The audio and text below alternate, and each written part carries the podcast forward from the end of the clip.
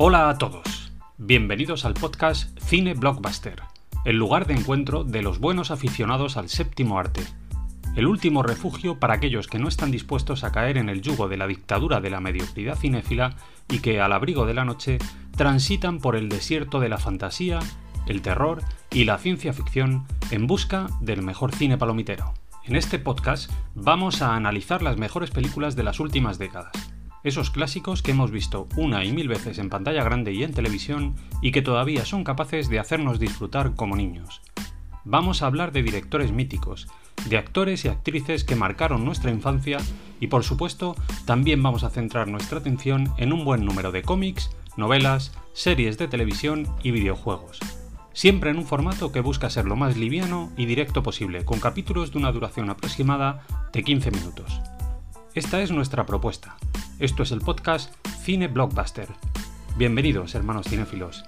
Estáis en vuestra casa.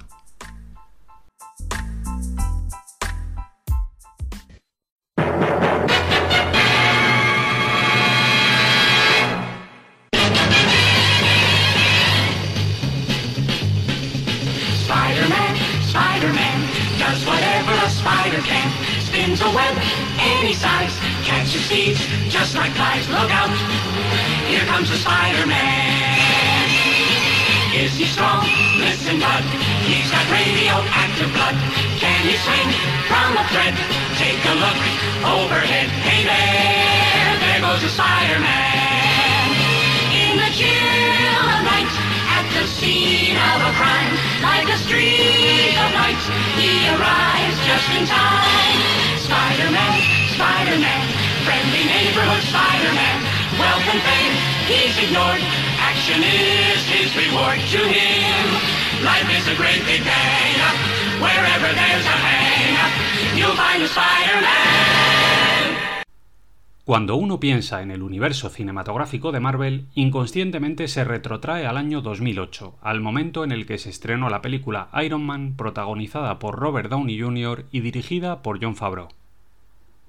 Un proyecto mítico que se convirtió en un gigantesco éxito de taquilla a nivel mundial, que dio inicio a lo que pasó a denominarse la fase 1 del universo cinematográfico de Marvel y que sentó los cimientos de lo que con el tiempo terminaría convirtiéndose en la franquicia más exitosa de la historia del cine moderno.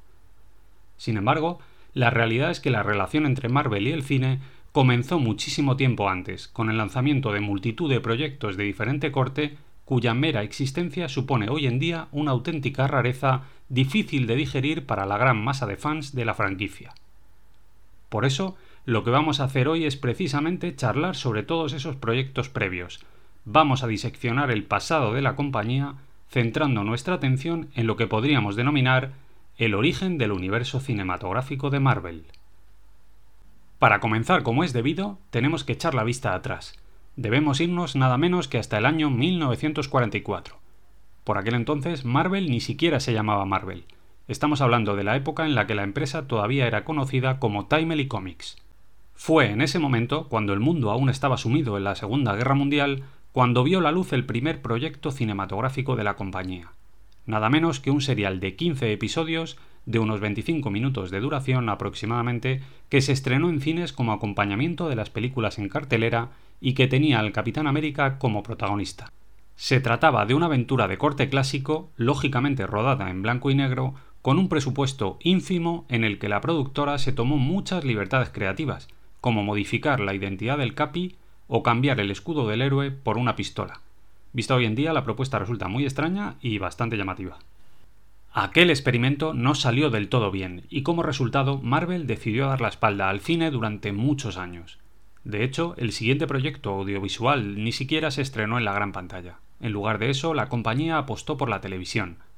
Concretamente, hablamos del lanzamiento de tres películas producidas por CBS, que solo se estrenaron en televisión.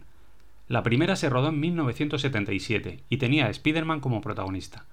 En 1978 le tocó el turno al Doctor Extraño, y en 1979 de nuevo al Capitán América.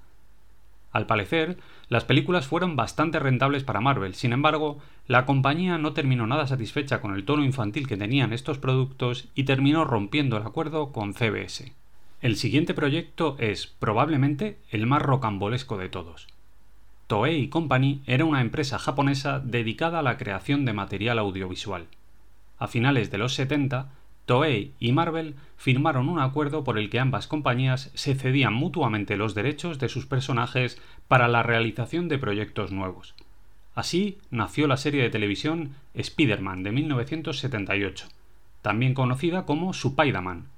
Se trataba de un proyecto muy bizarro, en el que un Spider-Man japonés que recibía sus poderes de una nave extraterrestre se enfrentaba a diferentes supervillanos utilizando armas extrañas, entre las que destacaba un robot gigante conocido como Leopardón. Esta idea sería reutilizada después por otros proyectos como Super Sentai, Metal Hero o Power Rangers. Reconozco que yo he flipado bastante cuando he visto todo esto. Está colgado en internet y le podéis echar un ojo si queréis. De aquí pasamos a los años 80, y en esta ocasión nos vamos a encontrar con otra de esas joyas que Marvel tuvo a bien regalarnos durante ese periodo. Hablamos de Howard el Pato, una película inesperada que en su tiempo fue bastante desconcertante para el público en general y que tenía nada menos que a George Lucas en la producción. La película se estrenó en 1986, con Leah Thompson como protagonista y con unos efectos especiales muy avanzados para su época. Hablamos de una peli que vista hoy en día resulta curiosa e irreverente, pero que en su época fue muy mal recibida. Howard el Pato fue un fracaso estrepitoso y llegó a estar nominada a varios premios Ratchi. Como anécdota, podemos decir que Marvel recuperó después a este personaje para una secuencia post-créditos en su película Guardianes de la Galaxia, y que recientemente le ha utilizado de nuevo en uno de los capítulos de la serie de animación ¿Qué habría pasado si? Los 80 fueron una época bastante prolífica en lo que a productos de entretenimiento Marvel se refiere. En esa época vio la luz la serie de televisión El Increíble Hulk, protagonizada por Bill Bixby y por el culturista Lou Ferriño. La serie fue todo un éxito durante las cinco temporadas que estuvo en antena, y Marvel estiró el churro todo lo que pudo con el lanzamiento de otras tres películas a finales de la década. El regreso del Increíble Hulk, El viaje del Increíble Hulk y La muerte del Increíble Hulk, en las que aparecían personajes como Thor, Daredevil o Kingpin. Otro ejemplo del terreno farragoso en el que se movía Marvel en aquel periodo fue el lanzamiento en 1990 de una película sobre Punisher, protagonizada nada menos que por Dolph Lundgren.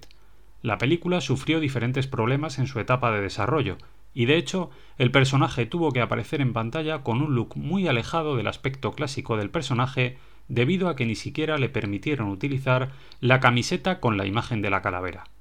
La peli fue otro gran fiasco y terminó estrenándose directamente en televisión. En ese mismo periodo llegaría otro proyecto de corte similar. Hablamos de la peli del Capitán América de Canon. Aquí he de decir que sobre Canon podríamos hablar durante horas y horas. De hecho, durante esta misma temporada vamos a dedicarle un programa a esta mítica productora en el que vamos a recordar sus películas más icónicas. Sin embargo, centrándonos en esta película, lo que nos interesa saber es que la peli volvió a cosechar muy malas críticas y que de nuevo fue estrenada directamente en televisión. Para más INRI hay que tener en cuenta que todo esto estaba pasando en la misma época en la que DC Comics estaba triunfando en todo el mundo con el Batman de Tim Burton, que llegó a recaudar la friolera de 400 millones de dólares. El bochorno de Marvel en este caso fue de los que hacen época, no hay forma de justificar lo que hicieron. Por alguna razón, a Marvel no le pareció suficiente castigo lo que se estaba haciendo a sí misma en aquella época, y por eso, a modo de penitencia autoinfligida, decidió embarcarse en otro proyecto desastroso. En esta ocasión le tocó el turno a los Cuatro Fantásticos, cuyos derechos cayeron en manos de un infame productor alemán llamado Bernd Eichinger. En el año 1994 se anunció que la película había sido completada y llegó a lanzarse un tráiler. Sin embargo, el resultado era tan desastroso que Marvel tuvo que pagar para que aquel engendro no fuera estrenado en cines. Como anécdota, puedo deciros que la peli puede encontrarse completa en Internet y que resulta sonrojante. ¿Pensabais que estos fracasos iban a hacer replantearse las cosas a los cerebros que dirigían la compañía? Pues lo siento amigos, pero no. En 1996, Marvel nos regaló otra joya impagable, en este caso la incomprensible Generación X, una película para televisión sobre un grupo de mutantes como protagonistas que no tenía ningún sentido y que pasó sin pena ni gloria por la parrilla. Por si esto fuera poco, dos años después, Marvel se superaría a sí misma con el lanzamiento de Nick Fury, agente de Shield, en la que el papel protagonista recaía en manos del mismísimo David Hasselhoff. Es flipante, de verdad. Lo de esta época es para mear y no echar gota. Por suerte, a partir de aquí las cosas empezaron a adquirir otro cariz. En 1998, New Line Cinema estrenaría una película llamada a ser un punto de inflexión en la andadura cinematográfica de Marvel. Hablamos de Blade, una cinta dirigida por Stephen Norrington que contaba con guion de David S. Goyer y que fue protagonizada por Wesley Snipes, Stephen Dorff y Chris Christopherson. Aquí solo puedo decir que esta película ya es otra cosa. Hablamos de un producto hollywoodiense de primer nivel, con un presupuesto de 45 millones de dólares que llegó a alcanzar una recaudación de más de 140 millones en todo el mundo. La peli funcionó tan bien que llegó a tener dos secuelas y supuso un antes y un después en las producciones relacionadas con Marvel. Digamos que fue la primera vez que la compañía consiguió colocarse en la primera división cinematográfica con un producto realmente solvente y bien acabado. Coincidiendo con la llegada del nuevo siglo, la compañía atravesaba serios problemas económicos y esto forzó que tuvieran que vender los derechos de explotación de algunos de sus personajes más importantes a diferentes estudios cinematográficos, desatando un inesperado boom. El primer exponente de todo esto llegó en el año 2000, con el estreno de X-Men, bajo el sello de 20th Century Fox, la primera película, dirigida por Brian Singer, fue todo un éxito y lanzó al estrellato a actores como Hugh Jackman o Halle Berry. Con el tiempo, los X-Men terminarían convirtiéndose en una saga multimillonaria con innumerables secuelas y reboots. No obstante, el gran éxito de aquella época llegó en 2002, con el estreno de Spider-Man, de Sam Raimi. Para entender el éxito mastodóntico que supuso esta película, vamos a ilustrarnos con algunos datos. Spider-Man recaudó la friolera de 825 millones de dólares en todo el mundo. Además, fue la primera película que logró recaudar más de 100 millones de dólares durante un solo fin de semana en Estados Unidos. Además, se rodaron dos secuelas directas, ambas con un nivel de recaudación muy similar, convirtiendo la saga en una auténtica máquina de hacer dinero. Como curiosidad, y más teniendo en cuenta que en este programa estamos hablando del origen del universo cinematográfico de Marvel, cabe mencionar que Hugh Jackman iba a realizar un cameo como no en esta película. Jackman llegó a viajar a Nueva York para filmar una escena en la que se encontraba con Spider-Man, pero esta fue finalmente cancelada en el último momento porque el equipo técnico de la película no pudo acceder al traje que el actor había usado en X-Men. Aquella fue una época bonita. Sin embargo, las cosas buenas no duran para siempre y la mejor muestra de ello es que, en el año 2003, llegó a los cines de todo el mundo Daredevil, un film con el que Marvel volvió a las andadas de la peor de las maneras posibles. La peli, protagonizada por un joven Ben Affleck, consiguió triplicar su presupuesto en taquilla, eso es cierto, pero dejó un reguero de malas críticas que lastraría al personaje durante muchos años hasta que por fin Marvel recuperaría los derechos para la serie de Netflix. Pese a esto, la buena recaudación impulsó un spin-off con Electra como protagonista en el que Jennifer Garner volvería a interpretar el papel principal y que, esta vez sí, resultó un completo desastre. Los años posteriores no fueron mejores. En 2005 y 2007 llegaron las dos películas de los Cuatro Fantásticos a cargo de 20th Century Fox, y en 2007 y 2011 las películas de Ghost Rider con Nicolas Cage como protagonista. El nivel pegó un bajonazo considerable, aunque la recaudación en taquilla seguía siendo razonablemente buena. Y así llegamos hasta 2003, el año en el que se estrenó Hulk, la peli del oscarizado director Ang Lee. La intención de Marvel era revitalizar al personaje con un proyecto muy ambicioso que contó con todo el respaldo de la editorial. En su momento, la película no funcionó como se esperaba, sin embargo, viendo las cosas con algo de perspectiva, hay que decir que en realidad la peli no está tan mal. Se trata de una propuesta muy valiente, con un montaje meritorio y muchos guiños al lenguaje comiquero. Incluso la crítica la alabó en su momento. Todo este camino nos conduce hasta el año 2008. Marvel se había plantado en aquella época sin que la venta de sus personajes estuviera generando grandes beneficios para la empresa. Como resultado de todo aquello, la situación económica de la compañía se había vuelto delicadísima. Fue en ese momento cuando el actual CEO de Marvel Studios, un tal Kevin Feige, decidió poner en marcha un plan extraordinariamente arriesgado. La idea era estrenar varias películas que ligaran a sus personajes en un mismo universo, bajo factura exclusiva del estudio, sin productoras externas, Todo ello culminaría con una cuarta entrega en la que se reunirían todos los personajes. Para ello, Marvel solicitó un crédito bancario que le permitiría producir las dos primeras películas. Aquello suponía un enorme riesgo. Era apostar el todo por el todo, o remontar o morir en el intento. Y como todos sabemos, la cosa salió bien. De hecho, salió muy bien. Iron Man fue un enorme éxito y desde entonces Marvel no ha hecho más que crecer y crecer. El resto es historia del cine con mayúsculas. Y así, amigos y amigas, llegamos al final de este episodio.